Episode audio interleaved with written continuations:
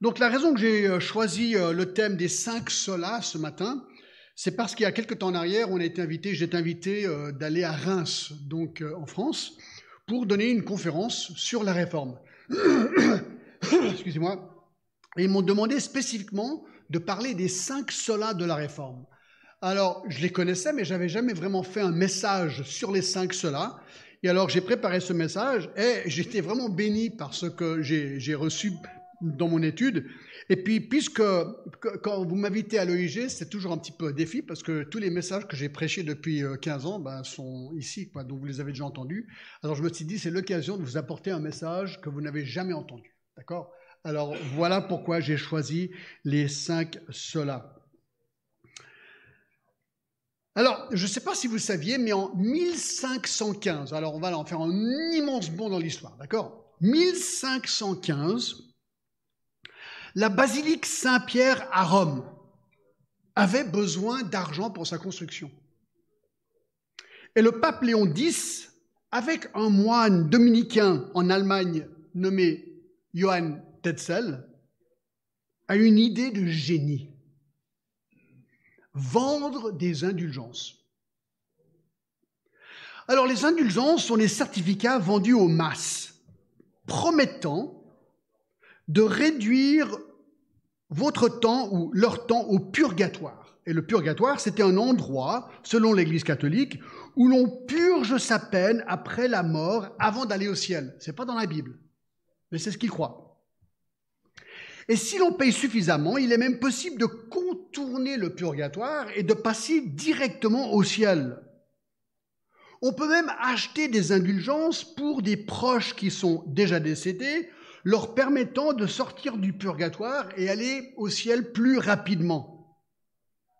Johann Tetzel, donc ce prêtre allemand qui les vendait, avait même une malle en bois où l'argent était déposé lorsque ces gens achetaient ces certificats, c'était des bouts de papier. Et il a popularisé un dicton, et le voici. Sitôt que sonne votre obol, l'obol c'était une pièce d'argent, sitôt que sonne votre obol, bien sûr, dans la caisse, du feu brûlant, l'âme s'envole. Alors c'était un génie, parce que les gens se disaient, waouh, quand j'entends la pièce tomber, l'âme s'envole au ciel du purgatoire. Alors, les, fidèles n'hésitaient pas à montrer leur certificat de pardon, donc leur indulgence, à leurs prêtres, pour leur prouver qu'ils étaient bel et bien pardonnés, plus besoin de pénitence. Alors que le moine Johann Tetzel vendait ses indulgences dans les années 1500 en Allemagne, eh bien, il y avait un autre moine, un autre moine catholique du nom de Martin Luther. Et lui était professeur de théologie à Wittenberg, au nord de l'Allemagne. Et lui, il a réagi.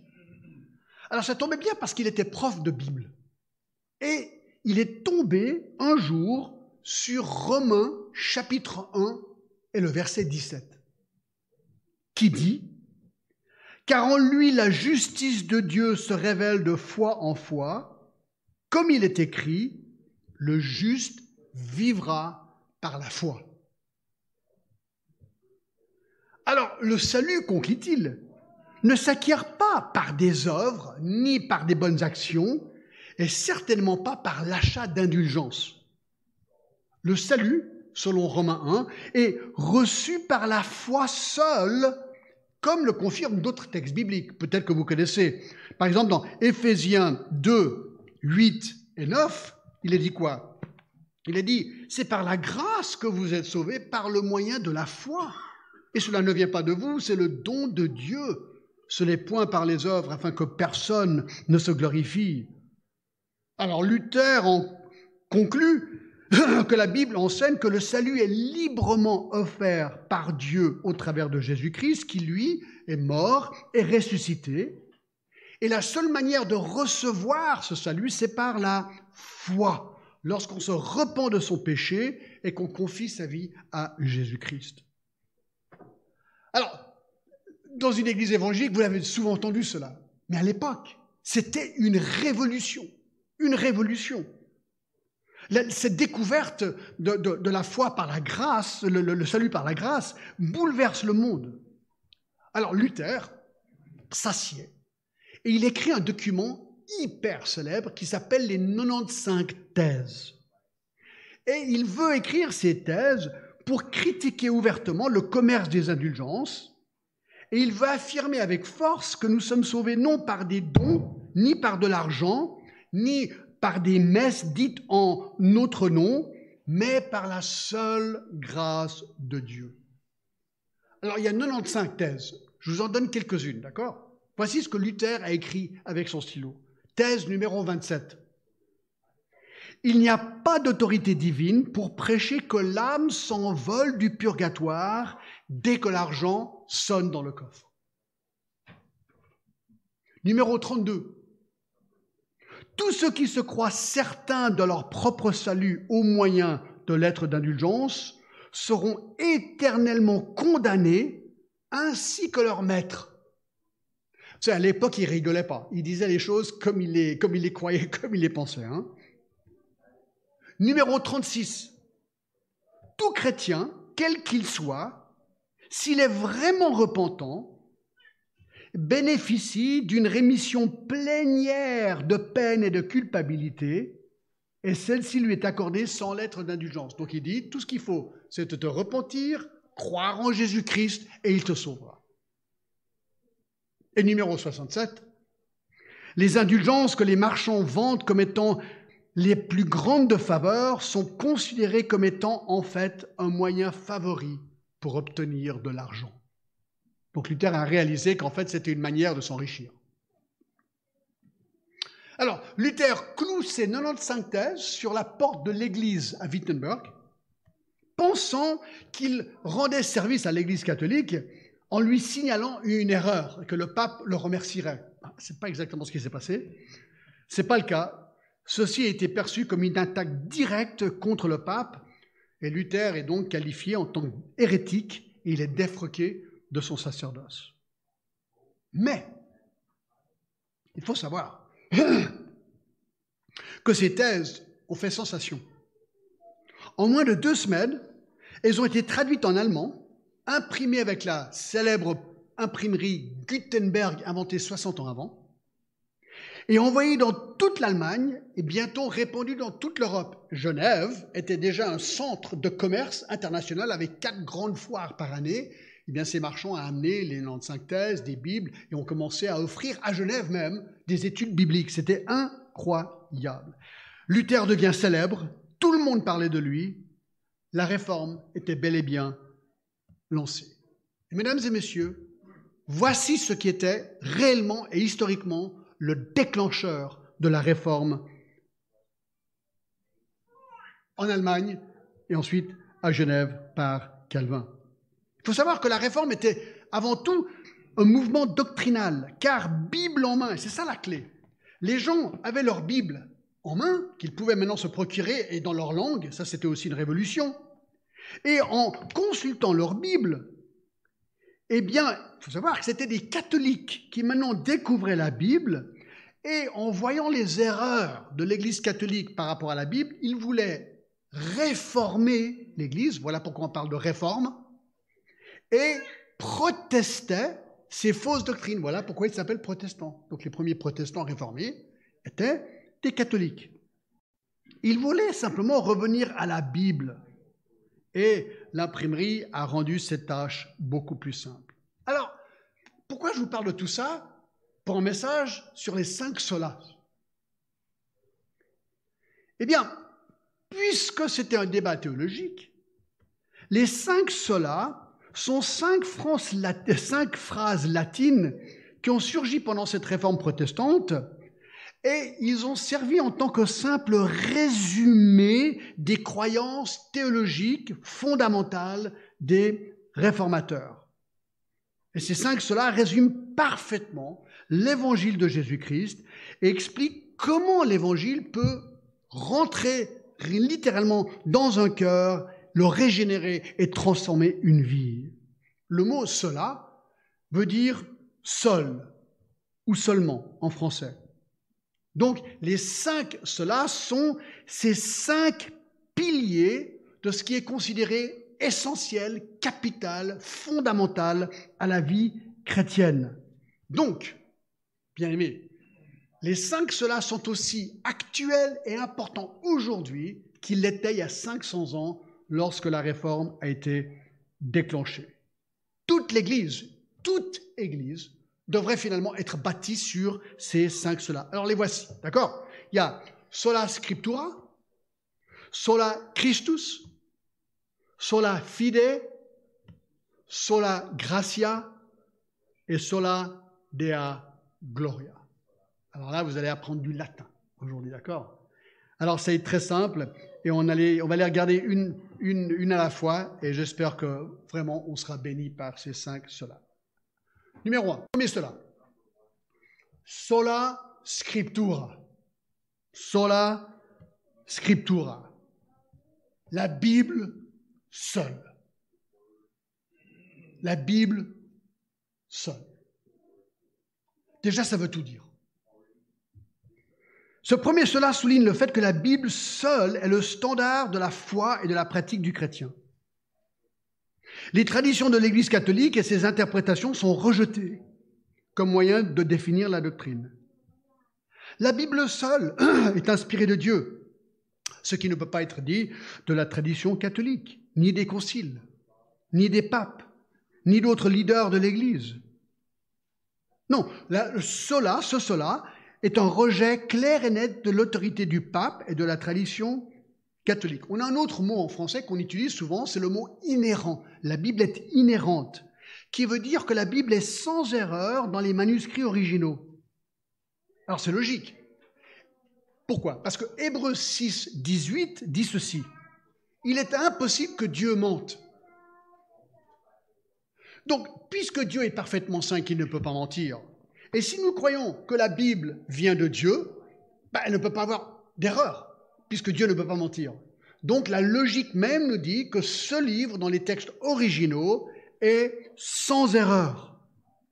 2 Timothée 3,16 affirme non seulement l'inspiration absolue des Écritures, mais aussi le côté très pratique des Écritures. Écoutez par exemple 2 bah, Timothée 3, 16 et 17 que vous connaissez. 2 hein. Timothée 3, 16 et 17 nous dit ceci, toute Écriture est inspirée de Dieu et utile pour enseigner, pour convaincre, pour corriger, pour instruire dans la justice, afin que l'homme de Dieu soit accompli et propre à toute bonne œuvre.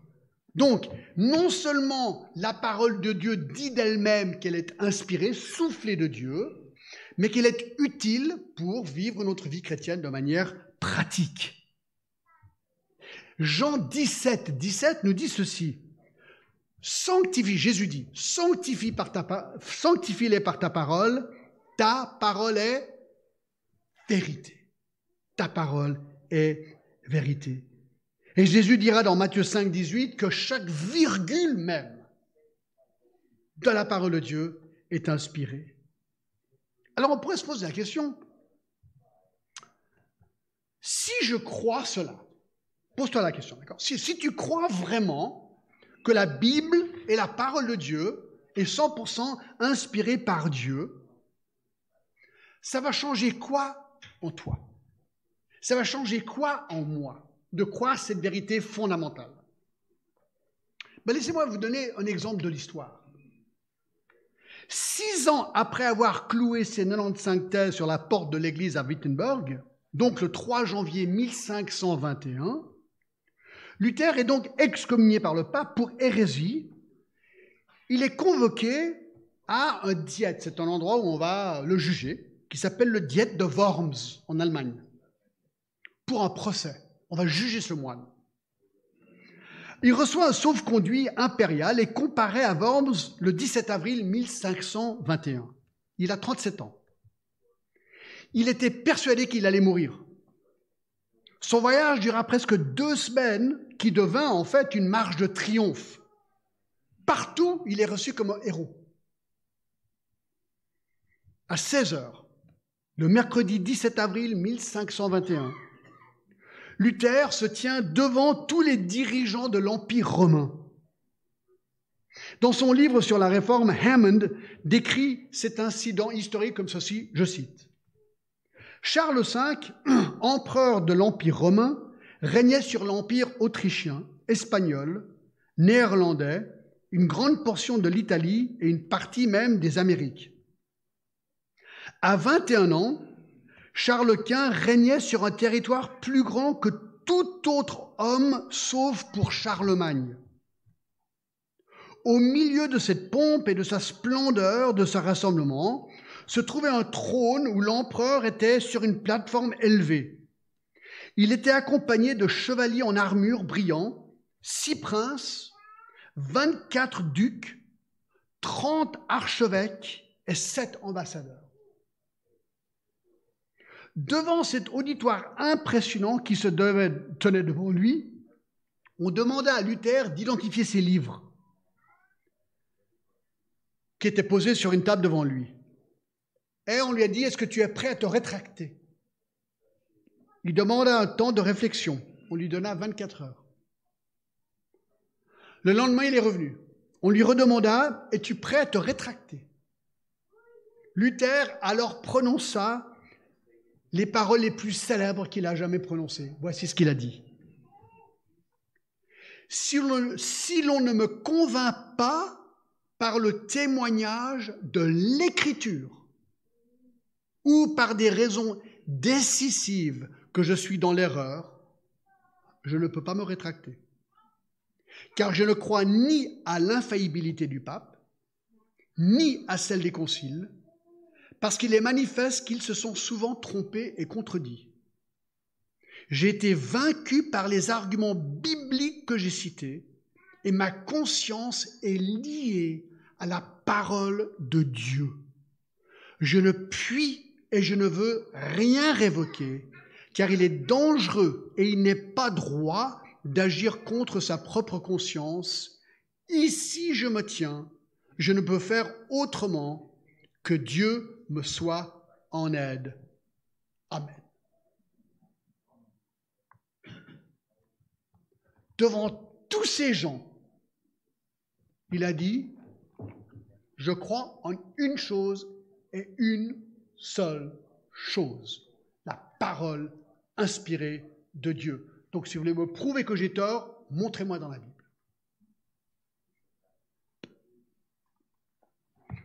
L'empereur était furieux. Il appela Luther, je cite, le diable dans un habit de moine. Mais des cris de victoire furent entendus dans la pièce pour cet homme courageux qui ne craignait pas de se dresser contre l'empereur ni le pape. L'édite de Worms déclara Luther un hors-la-loi et on l'a traité comme hérétique. Il avait déjà reçu un sauf-conduit pour retourner à Wittenberg et donc il a été protégé en sortant de cette pièce. Voilà un exemple frappant d'un courage qui vient de la parole de Dieu, croyant qu'elle est vraiment inspirée. Il y a un autre exemple, plus proche de nous, celui de Jean Calvin. C'est intéressant. Jean Calvin croyait aussi que la parole de Dieu était absolument inspirée, chaque mot, chaque lettre. Alors, pour lui, euh, comment est-ce que ça s'est appliqué dans sa vie? Ben, C'est très simple. Il s'est dit, bon, si la Bible est inspirée de Dieu, ça veut dire que chaque mot, dans chacun des 66 livres de la Bible, est inspiré. Alors, quelle est la meilleure manière de prêcher la Bible? Vous avez compris? De manière, textuelle suivie. Exactement ce que je ne fais pas aujourd'hui. D'accord? Aujourd'hui, c'est un, un, message thématique, mais habituellement, vous me connaissez, c'est toujours du textuel suivi. Alors, lui, il a dit je prends un livre de la Bible, d'accord? Disons, je prends l'évangile de Marc, je vais au premier chapitre, verset 1, et je commence à prêcher une section, et lui il prêchait tous les jours. Hein. Et le lendemain, la prochaine section, le lendemain, la prochaine section, et lui il prêchait chaque livre de la Bible comme ça. Donc lui, Calvin a prêché 65 livres sur les 66 livres de la Bible. Le seul livre qu'il n'a pas prêché, vous savez ce que c'est? L'Apocalypse. C'est une des raisons que j'ai voulu le prêcher dans cette église. Je me suis dit, je ne veux pas avoir peur même si on me vire, mais je savais qu'on n'allait pas me virer parce que j'étais déjà prévu de partir, d'accord? Donc c'était facile. Mais, voilà l'application, qui veut dire que quand Calvin a prêché, il a, par exemple, dans Galates, il a prêché 43 messages. Dans Éphésiens, 48 messages. Dans Genèse, moi je crois que j'en ai prêché 40, lui 123. Dans Ézéchiel, 174 messages. Dans Deutéronome, 200 messages. Mais tenez-vous bien, le record des records, Ésaïe. Alors, on a peut-être entendu des messages sur Ésaïe 6, Ésaïe 53. Lui, quand il a prêché Ésaïe, vous êtes prêts? 353 messages. Mes amis, vous ne faites, vous ne prêchez 353 messages dans Ésaïe que si vous croyez que chaque mot est inspiré par Dieu. Vous me posez la question, pourquoi est-ce que la réforme a eu lieu? Réponse, parce que ces gens croyaient vraiment que la Bible était inspirée de Dieu. Ils l'ont prêchée de manière méthodique et systématique, avec courage. Voilà, je pense, ce qu'il nous faut encore aujourd'hui. Deux. Deux. Solus Christus. Solus Christus. Christ seul. Jésus seul. Merci pour le choix du chant. Christ seul.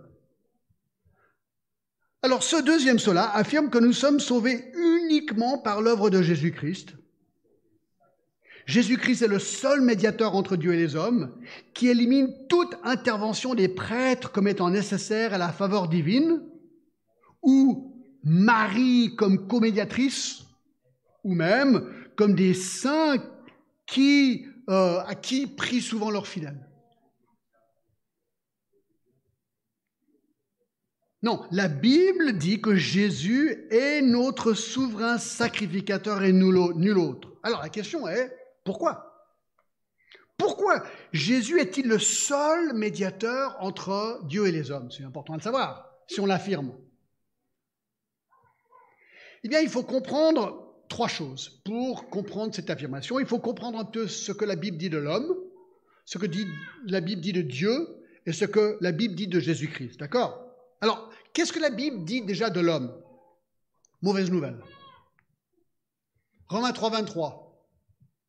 Car tous, quoi? Ont péché et sont privés de la gloire de Dieu. Alors la Bible affirme que combien de gens sont pécheurs dans le monde? Tous. Si vous pensez que vous étiez l'exception, c'est raté. D'accord? Nous sommes tous pécheurs. Si vous croyez vraiment que vous êtes l'exception, Romains 3.10 dit il n'y a point de juste, même pas un seul. Même pas un seul. Ecclésias 7.20 nous dit non, il n'y a sur la terre point d'homme juste qui fasse le bien et qui ne pêche jamais. Vous dites, ouais, mais John, moi je pêche pas beaucoup, que trois péchés par jour. C'est bien, chapeau. Trois mauvaises pensées peut-être par jour. Bien. En un an, ça fait combien? Mille? Si tu vis 70 ans, à la fin de tes années, tu t'arrives devant Dieu, tu dis, oui, écoute, Dieu, je suis une bonne personne, moi j'ai péché que 70 000 fois. La Bible dit, un péché suffit pour te condamner. Pourquoi? Parce que Dieu est parfaitement saint. Et alors pourquoi est-ce que je ne peux pas me sauver moi-même? Eh bien simplement parce que Matthieu 5, 48 dit qu'on doit être parfait comme notre Père céleste est parfait. La barre de Dieu pour vivre éternellement dans la présence de Dieu, c'est que je dois être saint comme lui. Habakkuk 2 dit qu'il ne peut pas permettre que le péché, qu'il ne peut même pas regarder le péché. Moi j'aime bien Jacques 2, 10.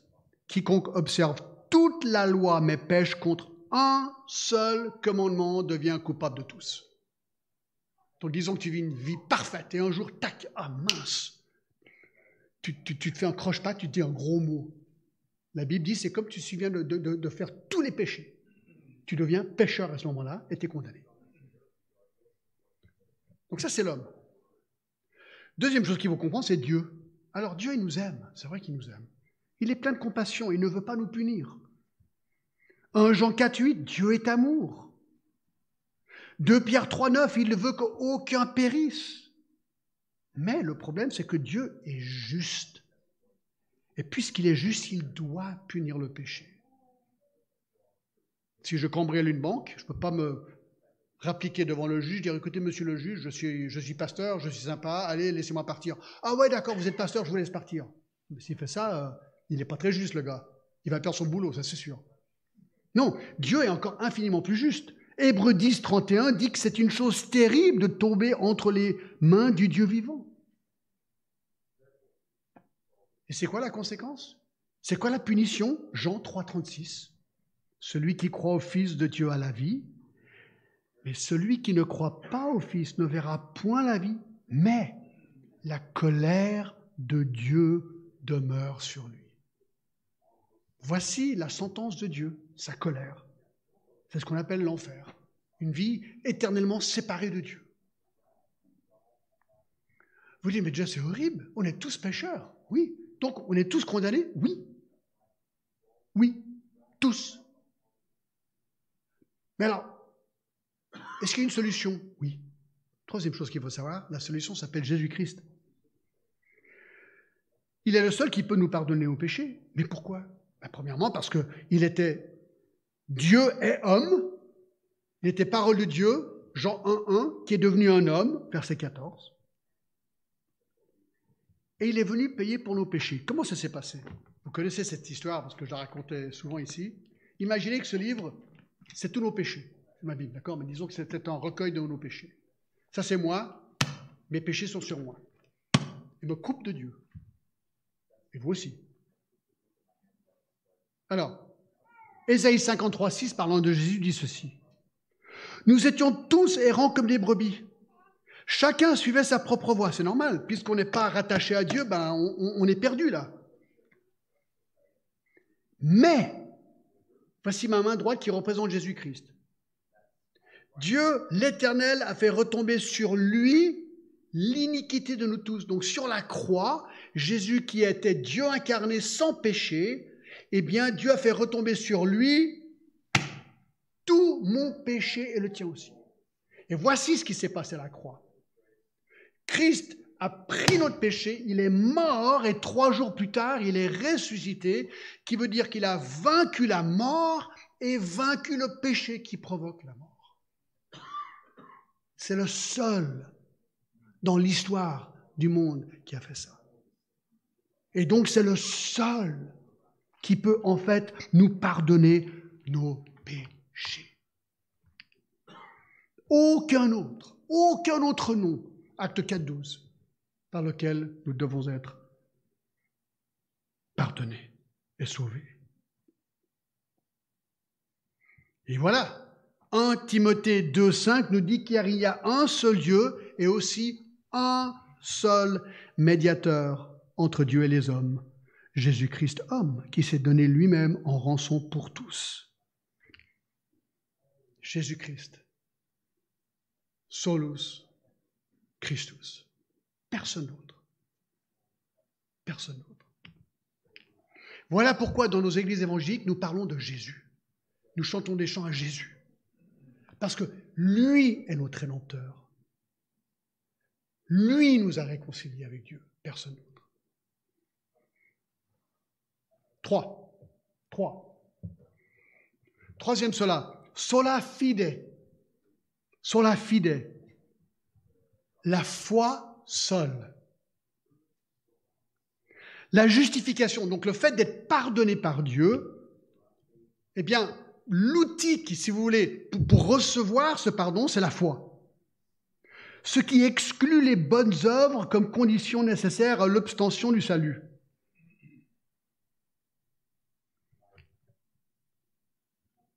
Vous connaissez Ephésiens 2, 8 et 9.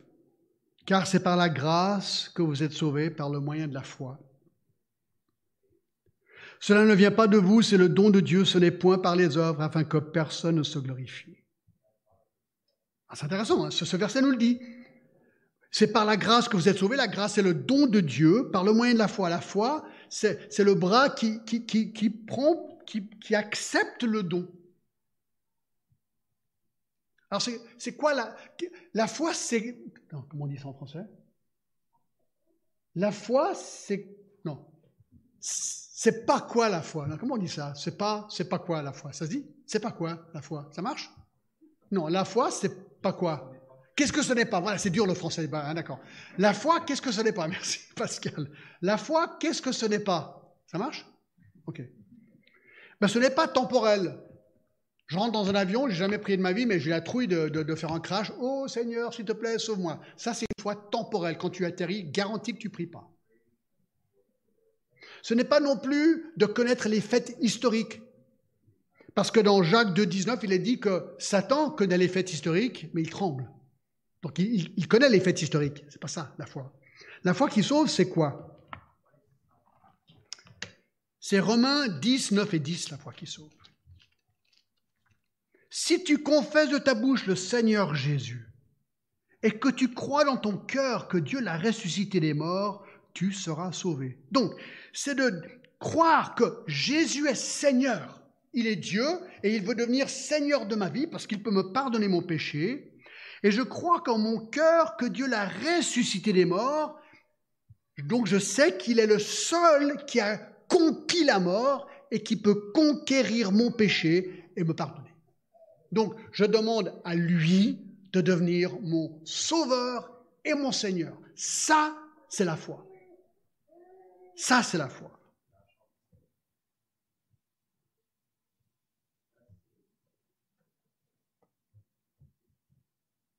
Un jour en 1505, avant la conversion de Luther, quelque chose d'intéressant lui est arrivé qui illustre l'importance du salut par la foi et non pas par les œuvres. Il rentrait à pied de son université après avoir passé le week-end à la maison avec ses parents. Tout à coup, un éclair est tombé tout près de lui. Luther a eu tellement peur qu'il a écrié, il a crié à sa sainte, Aidez-moi, sainte Anne.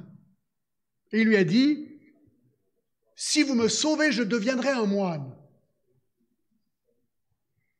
Sa vie fut épargnée. Il a quitté la faculté de droit. Il a vendu tous ses livres. Il a marché quelques pas à la rue d'Elfurt. On a eu l'occasion d'y aller. Il a frappé à la porte du monastère. La porte s'est ouverte. Il était admis au monastère des Augustins le 17 juillet 1505. Luther est devenu un moine. Alors il a consacré sa vie monastique à Dieu quelque part. Alors il ne connaissait pas le Seigneur, mais la vie monastique était rude. Deux repas par jour, un froid glacial, des longs jeûnes, des longues heures de prière, des pèlerinages, des confessions, de l'autoflagellation. La vie était si dure qu'on nous dit que la plupart des moines ne vivaient pas au-delà de 30 ans. Alors on peut se poser la question, mais pourquoi? Pourquoi Voudrais-je devenir un moine? Non mais franchement, qu'est-ce qui pousserait à quelqu'un de vouloir devenir moine? Bien, Luther répond à la question lui-même. Je donne la citation. Il dit ceci. Si quelqu'un avait pu gagner le ciel en tant que moine, j'en aurais fait partie. Voyez-vous, ils devenaient des moines pour acquérir le ciel, pour montrer à Dieu combien bons ils étaient, pour obtenir la faveur de Dieu et ainsi gagner le paradis. Voyez-vous, les moines cherchaient la voie du salut, un moyen d'accéder au ciel. En renonçant au monde, en se cachant dans un monastère, en se mortifiant physiquement, en s'en posant des fouets ou la veille ou des jeûnes ou des prières, il pensait qu'il pouvait non seulement trouver la paix intérieure, mais obtenir le mérite et la faveur de Dieu pour gagner le paradis. Alors c'est justement pendant cette période où on a reconnu Luther comme un homme brillant, il est monté à Wittenberg, imaginez, il devient prof de la Bible. Et un jour, il tombe sur Romains 1,17. Le juste vivra par la foi. Et sa vie a complètement basculé. Parce que là, il a réalisé, tant, je me trompe. J'essaie de gagner le salut par les bonnes œuvres, mais ce n'est pas possible. Je suis pleinement pécheur. La seule manière de gagner le ciel, c'est en le recevant gratuit de la part de Jésus-Christ par la foi. Sole fide. C'est pas un petit truc, mes amis. Je suis sûr que vous connaissez des gens autour de vous qui sont religieux. Ils pensent qu'en faisant des bonnes œuvres, des prières, des pèlerinages, allumant une bougie, un cierge, en méditant, que peut-être, peut-être, même, moi je connais des musulmans, c'est Inch'Allah, on verra bien. Dieu va regarder ma vie et si j'ai fait plus de bien que de mal, ben peut-être que, que j'irai au ciel. Et c'est tout par les œuvres. Le problème, ils n'ont pas compris qu'ils sont pécheurs. Et un péché est assez pour te condamner à une éternité séparée de Dieu. La seule solution, c'est Christ par la foi, rien d'autre. Quatre. Quatre. Quatrième sola, sola gratia. Alors c'est lié hein, au troisième, sola fide. Ici, c'est la grâce seule. Le salut est accordé par une faveur imméritée ou une grâce divine seule. À nouveau, ça, exclut tout mérite personnel. Par exemple, on va être très très simple, d'accord? Romains 6, 23. Romains 6, 23 nous dit quoi? Car le salaire du péché, c'est la mort, mais le don gratuit de Dieu, c'est la vie éternelle en Jésus-Christ, notre Seigneur Jésus-Christ. Lisons bien. Le don gratuit c'est marqué, hein c'est Romains 6, 23. Alors, qu'est-ce que ça veut dire don et qu'est-ce que ça veut dire gratuit? Don, ça veut dire cadeau. Gratuit, ça veut dire gratuit. Je paye rien. Zéro, niet. Par exemple, imaginons que j'aimerais vous offrir une belle montre suisse. D'accord? Je vous la donne, enfin, je, je vous la tends Allez, j'en offre une à Guy. Guy, j'aimerais t'offrir une belle montre suisse, d'accord? Super. Alors, il, va la prendre et juste avant de la prendre, je lui dis oui, mais Guy, attends. Avant de donner cette belle montre suisse, est-ce que tu pourrais, s'il te plaît, aller à la Migros et m'acheter un mois de commission, faire le plein dans ma voiture, passer au lavage de la voiture, et quand tu seras de retour, mon frigo sera plein à craquer, je te donnerai gratuitement cette montre. C'est plus un cadeau. C'est plus un cadeau. Alors, que veut dire que le salut est un don gratuit de Dieu? Ça veut dire que c'est un cadeau. C'est un cadeau gratuit. Pas le résultat de mes efforts, je ne peux rien donner à Dieu, pas de bonnes œuvres, pas d'argent, rien. Tout ce que je peux faire, c'est de reconnaître mon état de pécheur et dire merci, j'accepte gratuitement, sans rien pouvoir te donner en échange, le salut en Jésus-Christ. Parce que toi, tu as offert ton Fils pour moi, j'en étais pour rien. Et il m'offre gratuitement le salut. Et ça, c'est la grâce. C'est la grâce. C'est pour ça que Tite 3.5 nous dit qu'on ne peut pas gagner son salut. Mais écoutez, Ephésiens 1, 3 à 8, c'est vraiment intéressant. Ephésiens 1, 3 à 8. Béni soit Dieu, le Père de notre Seigneur Jésus-Christ, qui nous a bénis de toutes sortes de bénédictions spirituelles dans les lieux célestes en Christ. En lui, Dieu nous a élus avant la fondation du monde, pour que nous soyons saints et irrépréhensibles devant lui, et ayant été prédestinés dans son amour à être ses enfants d'adoption par Jésus-Christ. Et il dit un peu plus tard, en lui nous avons la rédemption par son sang, la rémission des péchés selon la richesse de sa grâce. Tout ça, tout ça, c'est un don gratuit de la part de Dieu.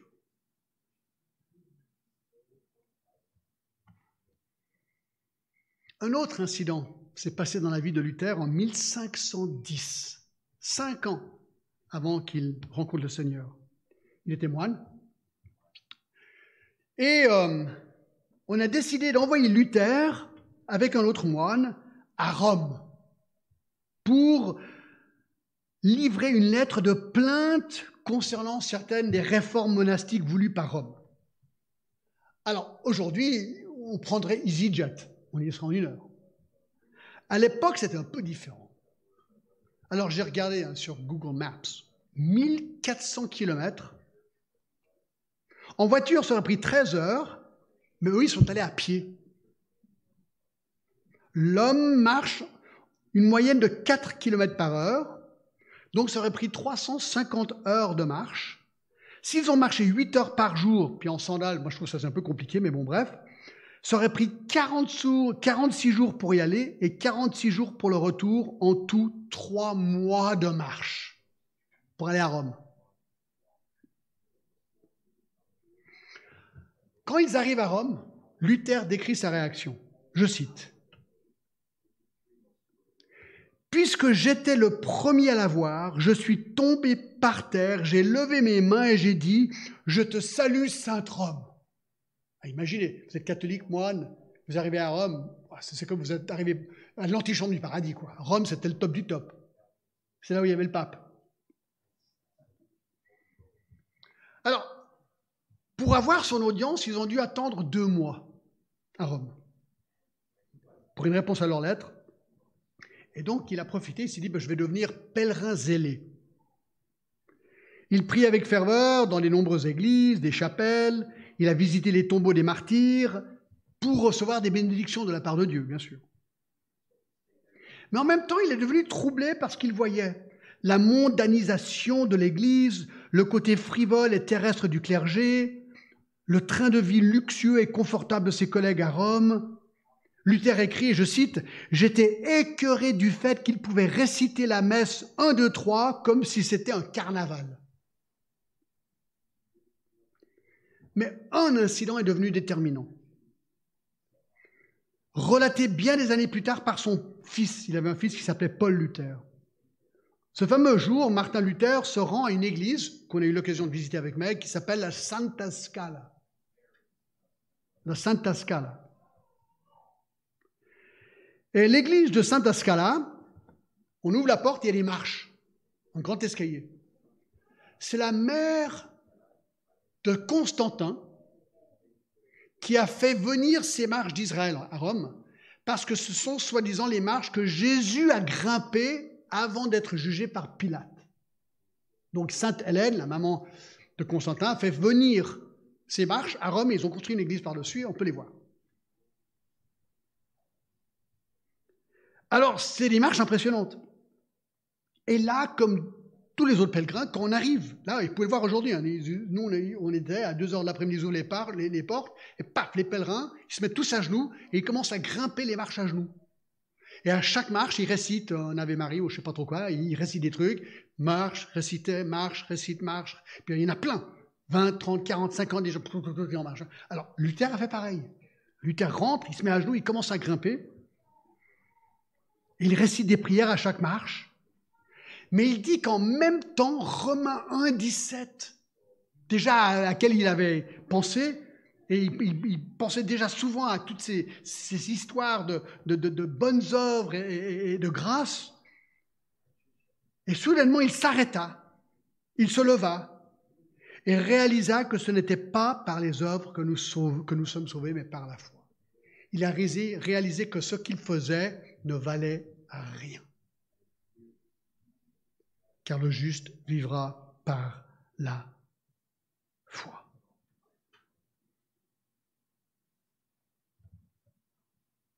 Donc c'est important de le savoir. Sola gratia, le salut. Est-ce que c'est quelque chose que je dois mériter par mes bonnes œuvres ou est-ce que c'est quelque chose que je reçois gratuitement? Gratuitement. Alors, quel est le résultat? Une fois que je suis sauvé, ta vie va complètement changer et là, tu vas commencer à faire des bonnes œuvres à fond la caisse.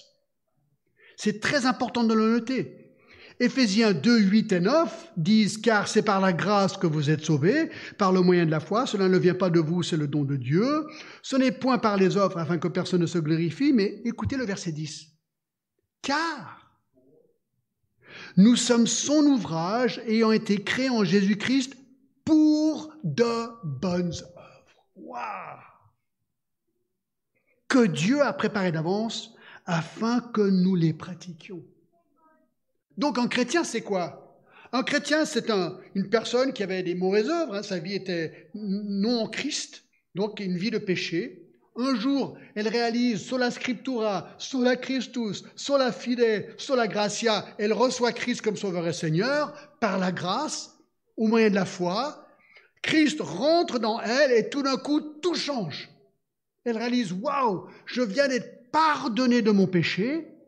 Si j'étais pardonné de mes péchés, ça veut dire que je vais plus avoir envie de pécher. Je vais avoir envie d'être saint comme Christ. Et donc, il va commencer à découvrir les bonnes œuvres que Dieu a créées pour lui.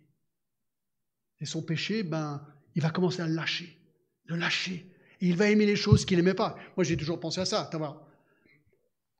Moi, je me suis converti à 19 ans. L'église, c'était vraiment pas mon truc. Alors, vraiment pas, quoi. Moi, je voyais des chrétiens avec leur Bible. c'est quoi ce truc, tu vois ils me ressemblaient tous un peu aujourd'hui, cheveux courts, bien habillés, chant, ah, on chante, Bible, sermon, message. Je me suis dit, mais, quelle horrible vie Ça fait 35, 35, ans que je suis pasteur maintenant. Un truc s'est passé. Là, il y a un truc qui s'est passé dans ma vie, quoi. C'est quand même incroyable. Un chrétien va changer par rapport à sa vie d'avant. Alors tu dis, oui, mais John, moi, moi, moi je suis chrétien, mais Bon, il n'y a pas trop de changement dans ma vie, euh, je pêche un peu comme avant. Pose-toi la question. Est-ce que Christ est vraiment ton sauveur et ton Seigneur? C'est pas possible d'être un chrétien sans changement, c'est pas possible. Impossible. Et ça mène au dernier point, tout simple. Soli Deo Gloria. À Dieu seul la gloire. Mais écoutez, c'est normal. Si le salut c'est sola scriptura, ça vient de qui la Bible? Dieu. Sola Christus, ça vient de qui Christ? Dieu. Sola fide, bah, la Bible dit que Dieu même nous donne notre foi pour pouvoir croire. Et sola gratia, le salut c'est une grâce de Dieu, c'est un don, ça vient de qui? De Dieu. Qui est-ce qu'on devrait glorifier? C'est la logique, la logique même des choses. À Dieu seul la gloire.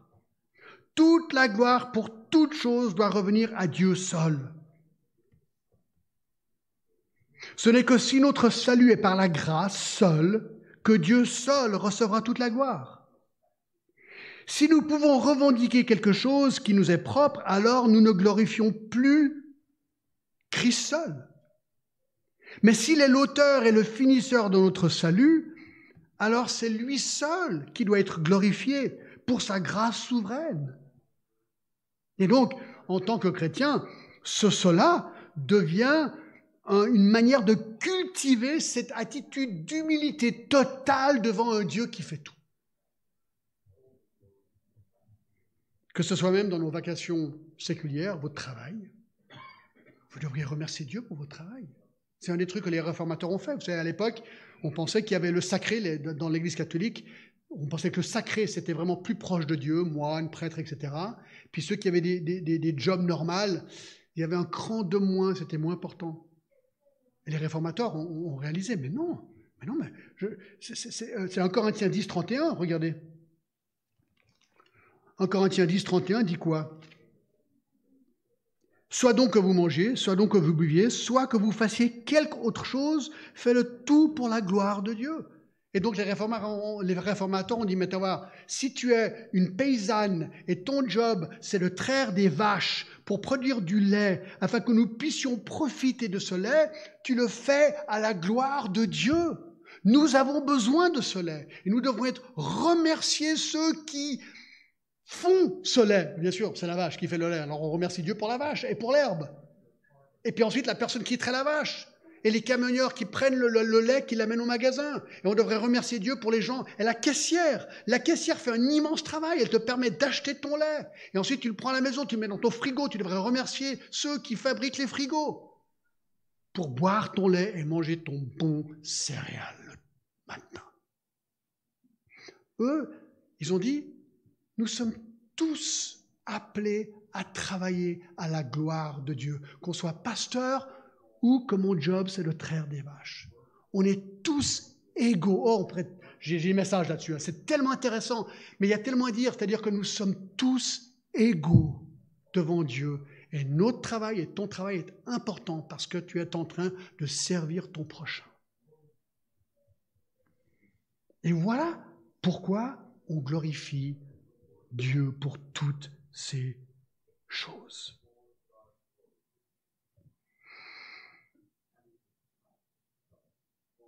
Romains 11, 36. C'est de lui, par lui et pour lui que sont toutes choses. À lui la gloire dans tous les siècles. Amen. Amen. Alors mes amis, nous venons de découvrir, je dirais, euh, la base même de la réforme. Voici, voici le cœur de la réforme. Sola scriptura, solus Christus, sola fide, sola gratia, soli Dea gloria. Alors je suis très content pour nos trois amis de Myanmar avec Ban Tang parce qu'ils ont eu une introduction pour leur tour de la réforme cet après-midi comme aucun groupe n'a jamais eu avant. D'accord? Là, ils ont entendu aujourd'hui le cœur de la réforme.